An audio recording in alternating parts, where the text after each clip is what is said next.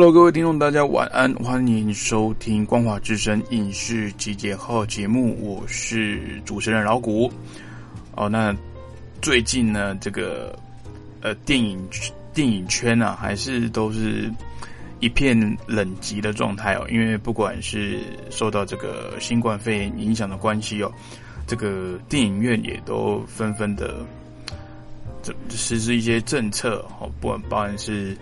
呃，减少这个场次啦，或者是这个增加这个消毒，还有呃量体温的这个动作。那包含这个电影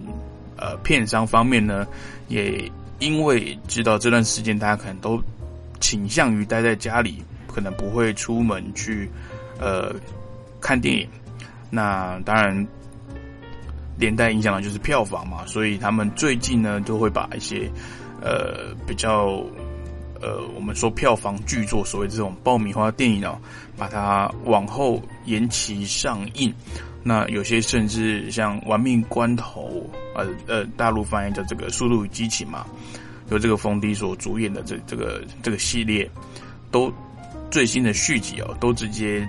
延到明年才上映了。那包含这个《零零七》啊，《神力女超人》啊，《花木兰》，还有。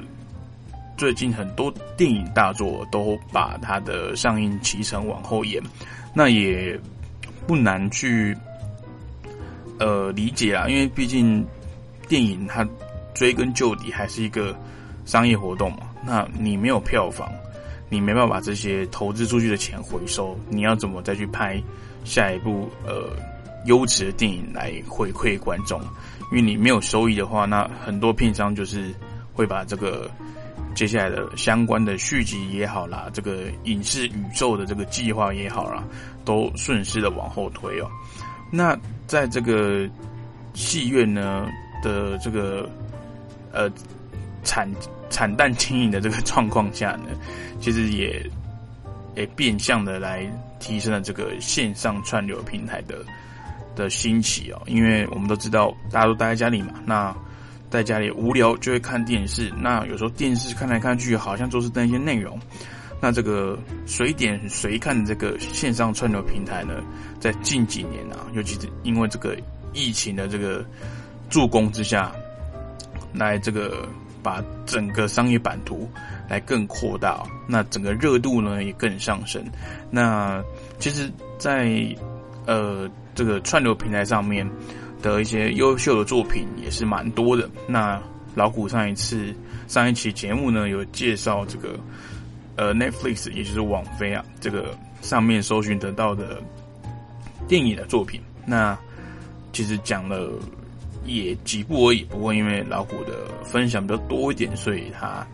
呃好像就只有简单介绍了几部重点。那其实这个东西都是很个人的哦，就像这个。它的那个播放清单是可以自己设定的，这个其实就是呃西瓜冬瓜各有所好嘛，就是 你喜欢看什么电影，那个是每个人都不一样，所以老古一直在强调，这个影视节目呢，这个影评的节目啊，这个方式跟这个内容啊，不见得是适合每个人的。哦，就是你挑你自己喜欢的看。哦，所以老古常每每一部。作品后面都会说，呃，如果你是喜欢什么类型的观众，你可以自己去看，因为不是每部老虎觉得优秀的作品啊，优秀的电影你都会呃受到吸引，好，所以这个自己去评估。那老虎这边只会做一个推荐，那你如果真的不知道想看什么话，可以来收听老虎的节目，好不好？那上一期我介绍电影，这一集老虎呢决定来把这个 Netflix 上面啊，就是网飞上面。真的必看的作品呢？而这这不是我自己讲，这些作品啊，我推出来都是公认的哦。那当然也会有一两部影集是老古私心推荐的，不过即便是私心推荐的，这个分数啊，在这个相关的这个评论的网站上面也是非常高分的。好，那哪一种类型呢的听众喜欢看哪一种？类型的影集呢，老谷也会稍微分类一下。那音乐之后呢，我们来聊聊网飞上面必看的影集喽。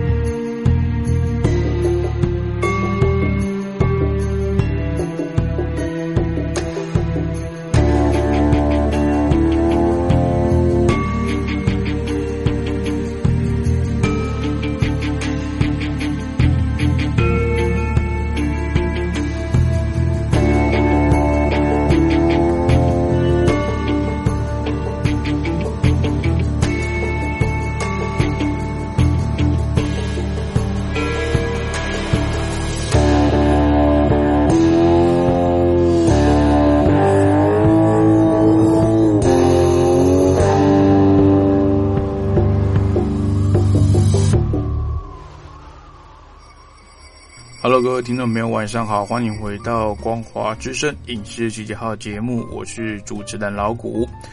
刚刚听到的音乐哦，是来自这个《Breaking Bad》哦，就是《绝命毒师》它的片头曲。那相信，呃，就算没有订阅网飞的听众朋友，就算没有平常在看影集的听众朋友，应该也听过《绝命毒师》这部影集哦。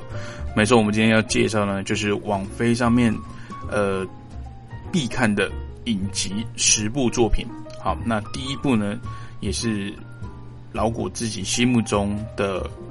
呃影集排名的第一部啊。没错，你没听错，影集排名第一部并不是《权力游戏》哦，也不是其他的，那就是《绝命毒师》。那为什么《绝命毒师》会这么好看呢？它的故事在讲什么？其实它故事其实呃开始的蛮单调。蛮无趣的，但是随着剧情的发展啊，真的是可以说是这个超展开啊，越来越浮夸。那那故事内容呢，是讲述一名高中的化学老师，这个 Water White，在被诊断出癌症之后啊，为了这个医疗的费用啊，还有家庭的生计，决定铤而走险呢，跟他呃高中以前教过的学生这个杰西·平克曼共同来制作冰毒的故事哦。那本剧最大的特色在极度专注在这个故事的写作，有时候这种看似简单、很无聊的这种日常生活中的开头，却能发展出非常这个庞大然后又曲折的剧情哦。那这个角色的刻画深度呢，也是其他电视剧很难以匹敌的。那它的说好听点是沉稳的步调啦，因为它其实这个这个《绝命毒师》影集的导演哦，这个。Vince Gilligan 啊，他非常喜欢用那种独特的角度跟这个视角呢，来去拍这种生活琐事，包含那个呃，你可能放披萨进去这个微波炉里面，那它里面可能会有一个这个微波炉的视角，这其实在呃拍摄影集上面是非常非常琐碎而且不必要的镜头，然后包含可能他呃。微波炉里面在跟着转嘛，那食物在跟着转，那它的镜头就可能会放一个，这个可能是 GoPro 或是这种运动摄影机之类的，在放在里面，然后跟着镜头这样转，然后跟着微波炉的视角，好像你就是那个食物一样。他会用这种很细微啊、很枝微末节这种这种镜头跟步调呢，来去呈现他的这个呃很平白无奇的。生活跟人生，但是其实它里面又自自成一股黑色幽默，把它的剧情发展呢跟这些平呃这些比较呃平白无奇的这种镜头形成一种强烈的呃对比跟特殊的风格。那这个本剧呢在评价上也是呈现了一季比一季还要高的走势啊，甚至到第五季达到巅峰的时候就完结，而且很少各大奖项。那尤其是这个主角 Brian Cranston 呢，他也是呃连续四年啊呃蝉联这个艾美奖的影帝啊，啊的艾美奖呢，也就是这个影影剧界啊这个电视圈的奥斯卡奖，可以说是在呃电视圈里面的最高的奖项啊。那刚老谷提到他一季比一季的一季比一季的这个评价还要高啊，这也是很少电视剧可以达到，因为通常。呃，第一季我们都会说是试播集嘛，第一季的第一集我们会说是试播集嘛。为什么叫试播？就是呃，要考考验跟这个评估这部影集呢，在播出之后，他收到的这个回馈跟回响，如果有在更多的期待哦，观众喜欢，那可能才会再拍第二季、第三季等等。所以有时候会听到说，哎，怎么好像？什么影集被腰斩了哈？那意思就是他的影集故事其实还在进行中。那可是因为他的呃受到欢迎的程度啊，或者收视率等等，没有像预期中的那么好，所以可能在这个资方的评估之下，就会把它砍掉了，就不让他继续制作，哪怕的故事还在持续中。所以很你会看到很多影集都是那种类似单元式的那种的的集数，就是。这一集讲的是什么故事？这一集讲的是什么故事？当然，呃，里面的故事人物介绍啊，你可能要就是看前面几季你才会知道谁跟谁的关系。但是在呃这个角色关系之间成立之后，好像之后你会发现每一集的故事你拆开来看也都没差。像最知名就是六人行嘛，六人行它播了很多季很多集，但是其实它的内容上啊，你只要知道谁是谁。谁喜欢谁哦？那谁是谁跟谁的关系是什么？其实你之后每一集你拆开来看，独立看都无所谓，因为它的剧情是没有连贯性，也没有前后关系的。所以，当我这在这个前提之下，你第一季做出来之后，你后面要怎么去赢得观众的这个喜爱，就是看编剧的功力。那这个。《绝命毒师》的创作者呢，刚刚提到 Vince Gilligan，他很厉害的是，他不仅自己导演、自己编剧，那有很多脚本呢，也都是自己去去写、去发挥，包含我刚刚提到那些镜头的走位啊，还有设置等等，那也让他能够掌握整个《绝命毒师》的节奏，而且非常难能可贵的是，到第五季。整个影集跟剧情推到巅峰的时候，他就是鸣金收兵，见好就收，让这部剧啊更成了一位这成了一部这个呃历史上很难以超越，不管是评价上还是它的收视上呢，都是这个名列前茅的。那也不会被称为所谓的烂尾的影集啊，包括我们最近呃去年恶名昭彰的这个《权力游戏》第八季啊，就是整个被骂爆。更是这个史上第一个被呃群众开启这个投票啊，要要这个联署把第八季砍掉重拍的哦。那《绝命毒师》呢，在网飞上面呢也是有这个长久永久的这个播放权。那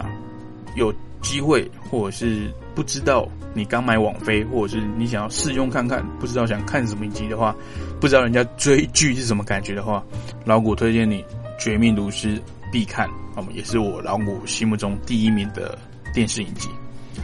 OK，那第二部这个老谷要推荐的是比较轻松的电影，呃，不比较轻松的影集，叫做这个《良善之地》（The Good Place）。好，那这也是最近我挖到一部这个题材比较新鲜啊，然后让我停不下来的喜剧影集哦。因为这个影集内容其实你会意想。不到了，除非你亲自看过，否则透过片名，你实在很难想象这个故事内容是讲什么。那他是在叙述说这个来生的世界啊，就是你死掉之后去的世界。那如果是你生呃生前表现良好呢，累积足够这个品德分数啊，那死掉之后就可以进入这个美好的良善之地哦，也就是去天堂了，去享受的意思。那反之呢，如果你生前是个呃大恶棍，那你就坏事干尽，就会进入这个。罪恶之地啊，受到永久的折磨，就像进地狱一样。那女主角呢，发现她意外身亡之后，醒来到了良善之地，但事实上呢，她是属于罪恶之地。那为了隐藏真实身份呢，却为这个良善之地啊带来意想不到的这个混乱。故事剧情是这样跟你讲，但是我很喜欢他的，他丢出了一些一些曲折的点哦，因为他其实一季就只有呃。它一集只有二十分钟啊，然后一集大概落在二十集左右。我很喜欢它的这个剧情啊，安排的急转直下，它每一集几乎都会出现转折，就是你以为故事会这样发展的时候，它又会用其他东西丢出来去否定你的想法。那我很喜欢这种被玩弄的感觉，因为其实很多故事套路，因为有点像老古看过这么多的影视作品，不管是电影还是影集啦，其实都能猜到哦角色的。呃，走向跟他的结局哦，但是这一部影集真的是会一直不断的、一直不断的，甚至在每一集的节奏里面去刷新你的三观。那他第一季的最后呢，甚至丢出一个惊人的结局哦。那这个题材的新鲜度绝对是够的，那故事剧情也非常的有趣好玩，那里面也有很多奇幻的内容，那人家可以去想象说，哎，到底。这个死后的世界到底是怎样啊？那它里面其实每个角色的设定也都很有自己的特色，也都很有自己的个性，非常的立体鲜明哦。那这个里面呢，也塞入了非常非常大量这个哲学的思考，包含这个我们对死亡啊、对个人这个道德成长上的这个疑虑跟这个问题啊，其实里面都有讨论，但是他用一个比较轻松的方式去呈现。那它里面其实丢了非常非常多，人家说掉书袋会让他觉得很讨厌，可是这部作品不会，它里面很多这种呃会让你再三思考的东西，但是是用一种比较轻松幽默的方式来呈现哦。那也会让我们来想想，就是诶，到底死后会不会有所谓的报应啊？对，所谓的轮回啊，或者是这个来世，我们可不可以再再行投胎之类等等？其实里面都有，不管结合了西方的思思想啊，或是这个东方的思想啊，或是这个两方的哲学，还有这个对各个文化对这个死亡之后的这个想象，其实在里面都有一定程度的这个展现。那刚刚有提到，它一集的长度其实就是二十分钟左右。那如果你是想要这个。吃饭的时候有东西可以配着看，或者是呃轻松的呃下午或者晚上不知道想看什么，想要放轻松，但是又不想看太多花太多时间的话，《梁山之地》或许是一个很好的选择哦。那里面的这个喜剧成分呢，跟这个可以让你呃自己去思思考的这个成分呢，在这部电影我觉得是达到了非常非常棒的一个平衡哦。《梁山之地》推荐给大家。然后接下来，呃，刚讲到了剧情片，那也讲到了喜剧，呃，喜剧喜剧片哦。那接下来推荐一部这个老古非常喜欢的科幻的作品，它就是《黑镜》哦，《Black Mirror》。那《黑镜》很特别的呢，它是呃每一集都是一个单独独立的故事，由不同的演员，那也是不同的背景来演出。虽然每一集当中的故事没有相互的串联哦，每一集都是一个小品故事。那他自然也不会有追剧的压力。不过，如果你把《黑镜》整个作品，它现在出到了第五季，那你把整个五季的作品看完，其实你会发现这个呃里面有一些东西啊，好像是哎相互串联的，好像这个史蒂芬金的小说一样，就是哎这边好像有个彩蛋，那边好像有彩蛋，感觉他们是在同一个宇宙里面。但是其实每一集故事你单独来看都是可以的。那它的剧情啊。呃，应该说它的呃这个影集的篇幅啊比较挑一点，有时候一集可能十几分钟、二十分钟，那也有那种一个小时、一个半小时，跟电影一样的。那它其实就是每一部呃故事的取材啊，都是来自于我们现在生活方式的真实写照。那透过这个黑镜啊，来反讽科技对我们生活带来的负面影响。每一个故事呢，几乎都是描述这个。科技所带来的副作用，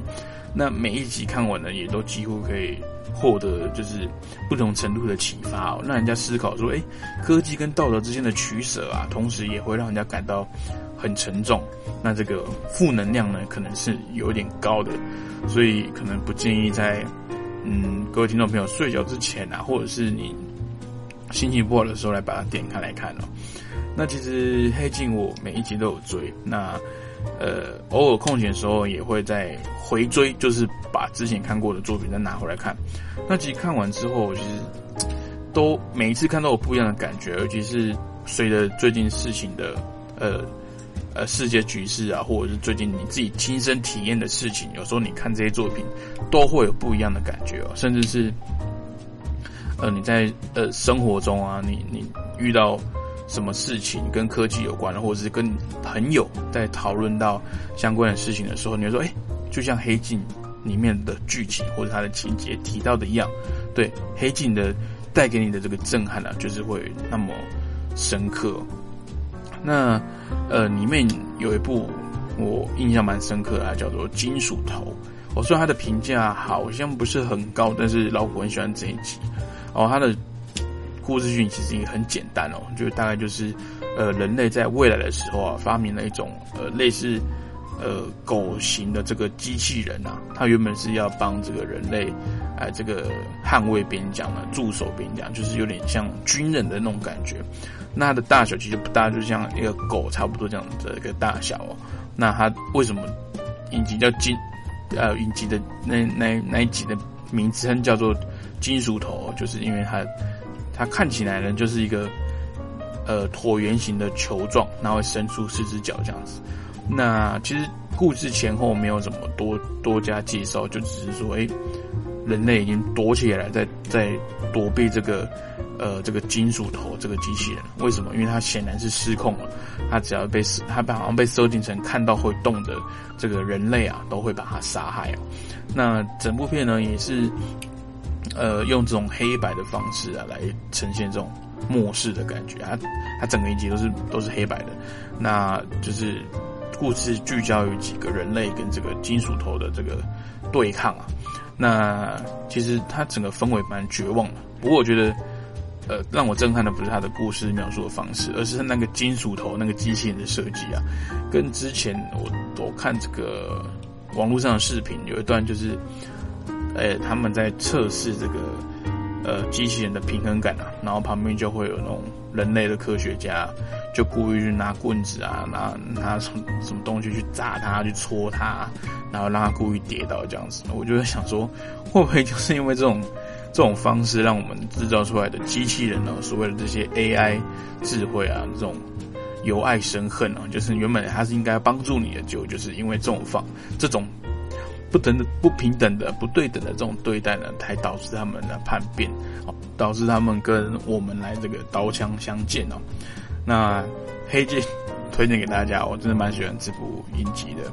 好了，介绍了三部，呃，分别是科幻呃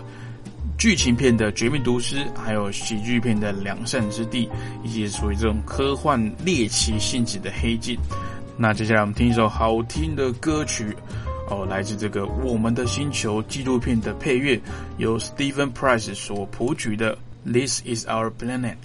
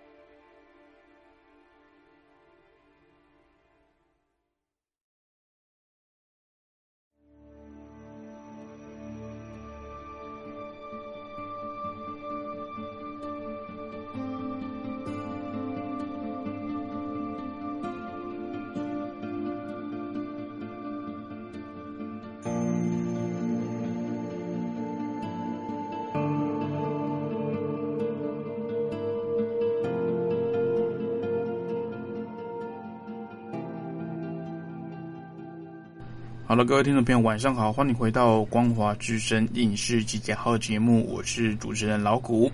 刚刚您听到的歌曲是呃网飞的纪录片呃《我们的星球》里面的配乐，由 Stephen Price 所谱曲的《This Is Our Planet》啊，这是这是我们的星球，非常优美的一首歌曲哦。那我们今天要讨论的主题呢是呃网网飞啊，这就是串流平台上面 Netflix 上面。的推荐必看十部作品哦，那当然再次的强调，这十部作品啊是我老谷个人推荐的。也许呃各位听众朋友有你自己喜欢的前十大，那就是参考一下啊，互相交流一下，可以去多多去挖掘上面很多你可能还没有发现的影集哦。那刚刚介绍了，那上一段节目呢介绍了呃《绝命毒师》，还有《良善之地》以及《黑镜》。那接下来第四部我们要介绍的影集呢，就是《纸牌屋》哦。那《纸牌屋》呢，也是我呃这个很多人推荐必看的美剧之一哦，也是我目前追过时间最长的美剧哦，因为它从很早之前就开始连连载啊，算连载嘛。对，那《纸牌屋》的故事主角呢，是在白宫里面追求总统职位之路的种种手段。那相较之下，可能会觉得，哎，这是这种政治写实剧，会不会有点稍微有点沉闷哦？但是其实，它刻画的这个呃剧情啊，然后还有它表现的方式啊，非常写实到位哦。那男主角为了达到目的，不择手段，在这个充满这个谎言、阴谋、这个丑闻的政治界啊，完美的体现出这个政治圈的黑暗面，还有这个人性对于权力的渴望以及操作。那看完之后呢，回头看这个我们国家的政治人物，还有一些时事，就很有感触。对于这个政治呢，会感到更加的失望跟无力。其实看似这个民主的背后，其实背后都是这些有权有有势的人在操弄，让人民啊误以为他们有主导权，但其实背后啊决定权还是这些幕后的这些人。哦，这些很多呃大陆听众朋友，其实呃两。我们两边一边是这个集权呢，不要说专制啊，集权嘛。那另外一边就是这个民主的社会。其实老虎在看这个两岸对于这个政治时事啊，还有这个呃政体上面这个争论啊，其实都是完美体现的两边教育的结果。就是我是从民主社会出来的，我自然会觉得大陆这种呃专制啊，比较呃垄断一点，比较独裁一些些。那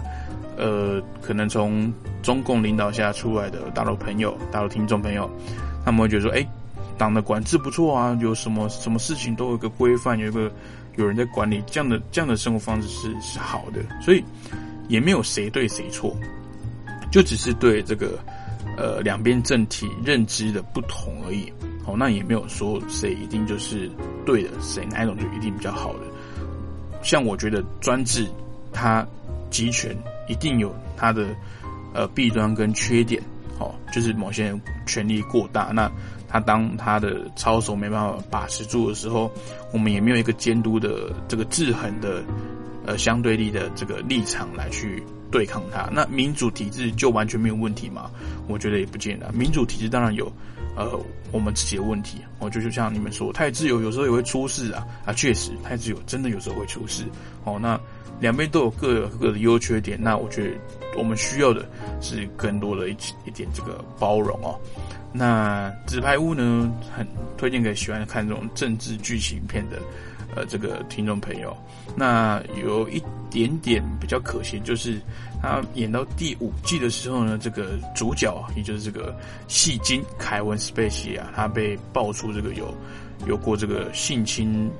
呃。性骚扰其他演员的这个过去哦，那也让这个网飞的这个剧组呢，很快就把他给开除了。所以第六季他其实没有出现。那老苦其实自己因为他被开除，第六季我只看了两集而已。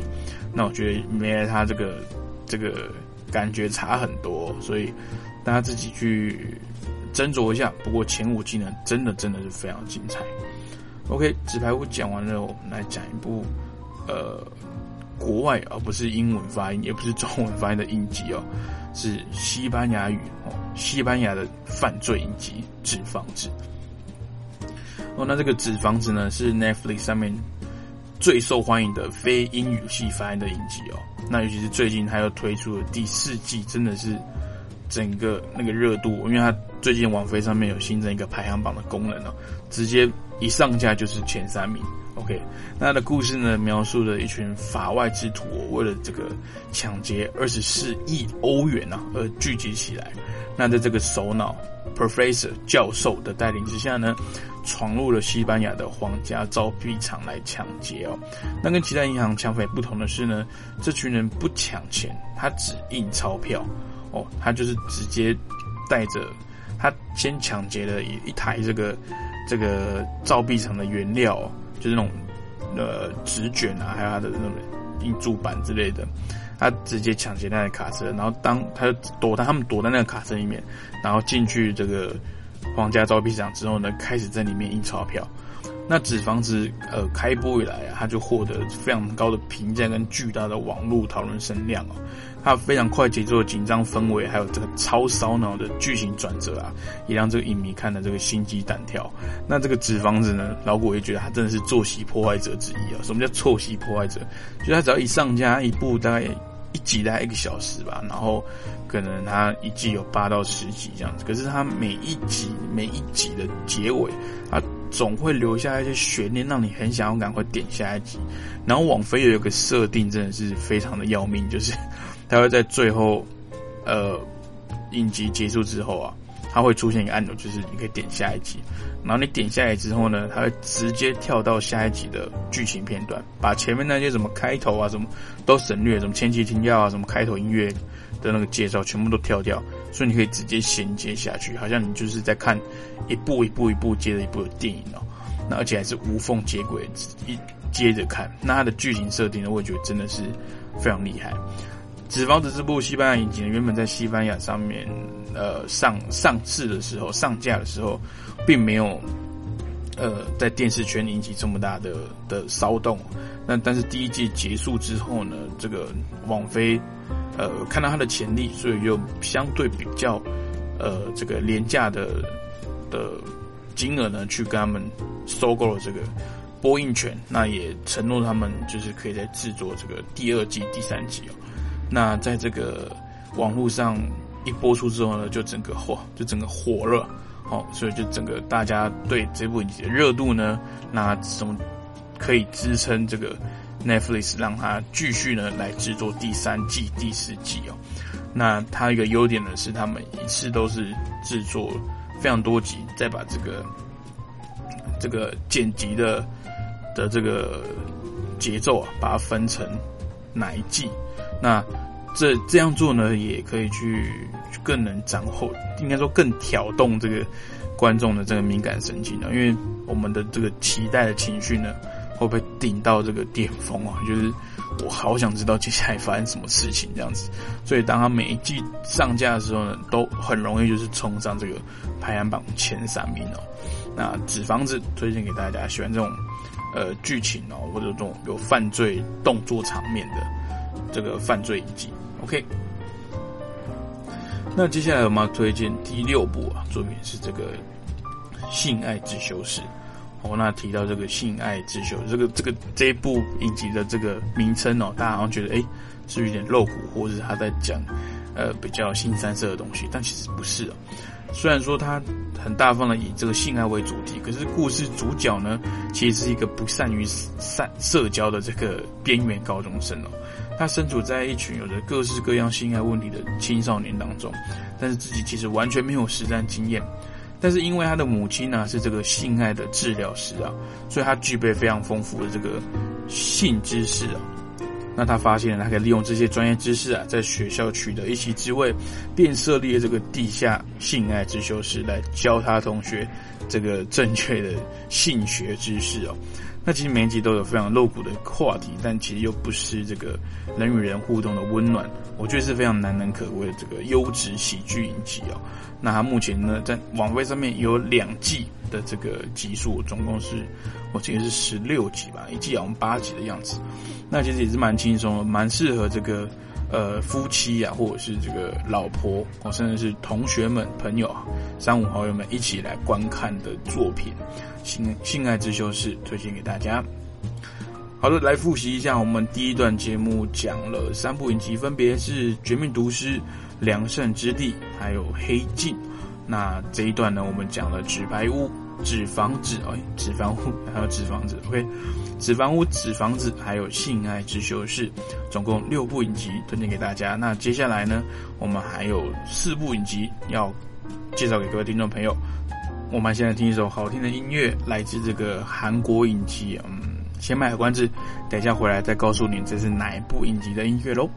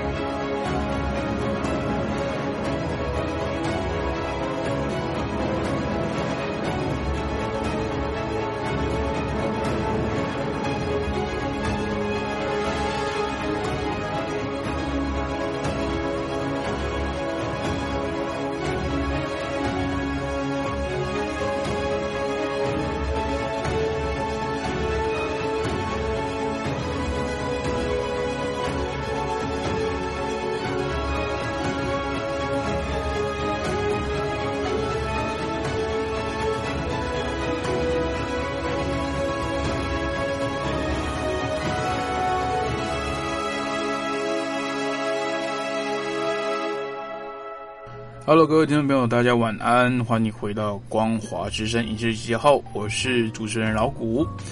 那今天我们要讨论的呢是这个网飞上面啊这个推荐的十大作品。那前一段节目里面呢，我们已经介绍六部作品，分别是这个《绝命毒师》哦，我心中的 Number One，还有《良善之地》以及《黑镜》《纸牌屋》。纸房子，还有性爱之修士。OK，那如果想要听我比较仔细的介绍呢，可以去听晚上十点的重播，或者是到我们网站上面呢去搜寻这个我们的档案经典回放的上传哦。OK，那接下来第七部作品我们要介绍的是《我们的星球》啊。前一段节目里面呢，老谷又播放他们这个音乐啊。那《我们的星球》呢是这个十个榜单里面一个唯唯一的这个纪录片哦。那他走访了地球上最珍贵的这个天然栖息地，带领我们观众呢看到以往动物生态纪录片从来没有曝光的罕见片段，像是这个企鹅涌上岸来繁殖，或者是呃群结群结队的这个来觅食哦，还有数百只海象为没有栖息地而跳崖自杀的这个震撼画面。那这个拍摄时间呢历历历经了四年多，那远赴了五十多个国家，更有超过六百名工作人员啊来参与这个拍摄工作，每一幕都非常撼动人心哦。那也难怪呢，在这个纪录片的这个清单中能够异军突起哦，深得这个网友的心呐。那老谷自己有看了这个作品的，非常非常感动，因为他的配他的音乐跟画面，他的旁白啊。我真的觉得，其实老古很喜欢看这种类似以前《动物星球》这种类似这种动有关动物的纪录片，因为这就是我们生生存的环境啊，这就是我们的的呃地球上的伙伴他们的故事哦。那有时候去看这些东西呢，也能呃就更能去反省说，哎，人类的一些作为啊，一些行为是不是影响到了他们，或导致到他们在在这个生活上也会有一些这个变化。那这个画面呢，不用讲，是非常非常优美。呃，老谷自己有在玩摄影，所以我非常能佩服他们这些工作人员呢，能够在那个地方待那么久，尤其是这个被这个这个他们所处的这个环境，可能都不是非常的友善啊，有些是热带雨林啊，或者是一些很冷、很冷、很热、很热的地方哦，所以这种。环境非常的极端，然后你又不见得拍得到动物，甚至说动物出现了，你拍到它了，有时候这个画面啊，也不见得是可以剪到这个纪录片里面去用的，所以这个非常去适合这种，呃，你想要欣赏这种呃美丽的画面啊，这种让人家震撼的这些这些感受哦，这些影像的片段，可以去看我们的星球，那。是或或者是你要测试那个各位听众朋友家里面可能有比较厉害的这个这个电视机啊，它的显像功能的，那这部片真的是这部影集啊，真的是推荐给各位。那它其实看的也非常轻松，适合这个晚上过后睡觉前哦来看那个一集两集，这个心情会非常的呃舒坦哦。我觉得这这部真的是看了你心情就是会平静下来。OK，那介绍了这个纪录片，接下来来跟大家讲一下这个漫画改编的这个超级英雄的影集哦，《雨伞学院》。那这个《雨伞学院》呢是改编自漫画的另类超级英雄故事。故事剧情呢，叙述七个具有超能力的小孩啊，从小被一个古怪的这个亿万富翁所领养，将他们培育成超级英雄团队。那很多年之后呢，父亲去世了，他们再次的重聚。这次呢，他们必须要一起阻止八天之后的世界末日啊。那这个故事剧情非常简单哦。那其实，呃，危机感也是有的，就是世世界要毁了嘛。那这个雨伞学院啊，没有单纯的。的分出正义或邪恶，他没有所谓的这个呃英雄跟反派啊，反而是把重心呢放在这个每一个不同特殊能力小孩上面情感面的铺陈啊，并且强调这个家庭的核心元素。那雨伞学院有还有特特自己独。独树一格，这个暗黑美学，还有这个悬疑侦探的剧情，一定会让相关的喜欢这部分的这个影迷啊，情不自禁的爱上这个故事里面的每一位角色哦。雨伞学院也真的是，呃，我一口气就看完的影集作品。那我现在非常期待第二季，不过因为这个疫情的关系啊，它这个这个整个制作的时程呢，可能要再往后来来顺延哦。好的，介绍完雨伞学院，我们接下来要推荐的一部应该是没有人不知道啊，就跟《绝命毒师》一样。不过，《绝命毒师》也是播出之后，在电视播出之后，它的后来的供应供应权被这个网飞买走。那接下来就介绍这部影集是原创，就是在这个网飞上面的，叫做《怪奇物语》，就是奇怪的东西。The Stranger Things 啊，那这个怪奇物语宇宙呢，在二零一六年七月被打开之后啊，它营造出来的这种神秘、惊悚、悬疑的氛围啊，加上这些这些小朋友演员呢，真的表现太厉害、太出色，立刻啊就吸引了无数的粉丝。那故事开始于一名小男孩在回家的途中呢，突然失踪。那这个小镇啊，也接着出现许多很奇怪的现象。那这个神秘的官方单位啊，也进行了很多很奇怪的实验。那里面大量的去包装这个科幻惊悚题材，再加上这个八零年代的怀旧风格。它的第一季啊，跟第二季都累积了非常非常好的口碑效应跟好评哦。那第三季一推出呢，更是直接吸引很多粉丝啊，一个晚上就把整季都看完了，也打破了这个网飞有史以来最高的收视记录哦。老谷就是本人，就是其中一个哦，把这个一个晚上就把这个这个《怪奇物语》第三季把它看完了，因为它它真的是内容非常吸吸引我，而且老谷真的是这种有什么很很这种神秘的东西，那种外星人呐、怪物啦，这种那种离奇光怪陆离的这种题材哦，我真的没没什么抵抗力哦，而且它里面又包包装了很多这种。八零年代的的元素在里面啊，虽然老虎是九零后出生的，不过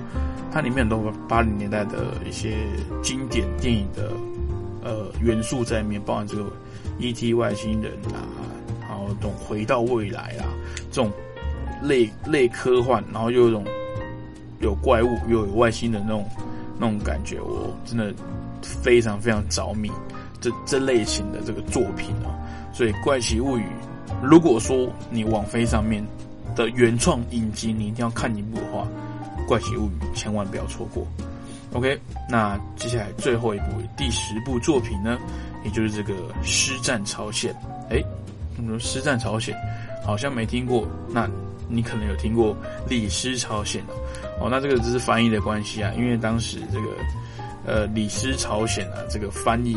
他他又就是直接取《李氏朝鲜》。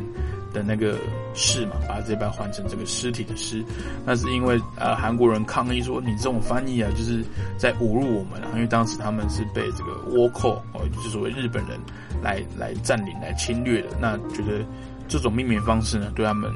就是有羞辱的感觉，所以这个代理商呢也很快呢把李氏朝鲜来证明为这个师战朝鲜那其实师战朝鲜呢也更能呃体现我觉得这个影集的风格啦。那这部影集呢，其实它就是在讲两个东西，一个是最近应该不说最近，应该说红了一阵子的题材《丧尸》，还有这个韩韩剧里面很经典的这个宫廷内斗，那里面有很多这个王位争斗啊，这种霸权对抗、斗勾心斗角的剧情。那再配上这个僵尸，我真的觉得它的剧情呢，把它串的天衣无缝，我感觉是两个很跳通的这个这个。这个主题啊，但是是把它串在一起，让人家想要一步一步的连续看下去。这个剧情呢也是非常吸引人。那剧中呢，你有很多不少值得让人深思的议题啊，包含说这个，呃，虽然你当官了啊，你怎样才是官，怎样才是王？哦，到底是呃要关心人民才是王，还是说我我是王，就是因为我的这个的这个我的地位呢是上天赋予我的？因为我是谁生的，哦，上天被赋予这样应有的权利哦。其实里面呢也是这种比较，呃，处于这种现代化呢跟这种过去王权这种观念，守旧派跟创新派这个冲击哦。那真的自己去看，你就知道这部影集多好看。老古用的一个礼拜吧，就把两季都看完了。哦，那其他一季也不多了，一季就六集，不过一季也是六个小时。哦，那。以老古追剧的这个速度来讲，其实算快了哦，因为其实老古看这个影集看得很慢。那他第二季的最后呢，以为好像整个事情已经被摆平下来，但是又出现了这个韩国超级重量级的剧的演员哦，全智贤，所以真是把很多人吓到了。所以他一季比一季更加精彩，那也让很多这个影迷啊，这非常期待这个《实战朝鲜》第三季能够。赶紧的来推出哦。OK，今天讲了十部影集哦，我那我以为原本原本准备的资料还以为讲不完。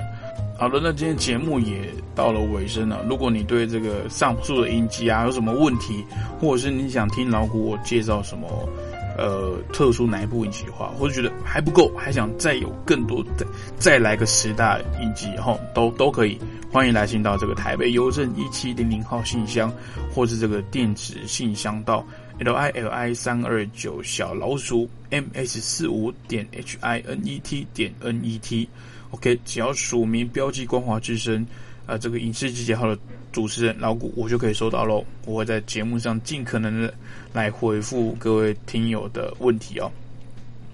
那也跟大家预告一下呢，我们下个礼拜要讨论的主题是这个八零年代的经典电影回顾。刚刚提到老虎其实是个虽然是九零后出生的，不过是个八零年代的影迷哦。那记得台湾时间每个礼拜天的凌晨四点，还有晚上的十点，准时在空中跟大家讨论分享电影哦。好的，节目最后安排的歌曲是来自警察乐队的《Every Breath You Take》，那也是被收录在《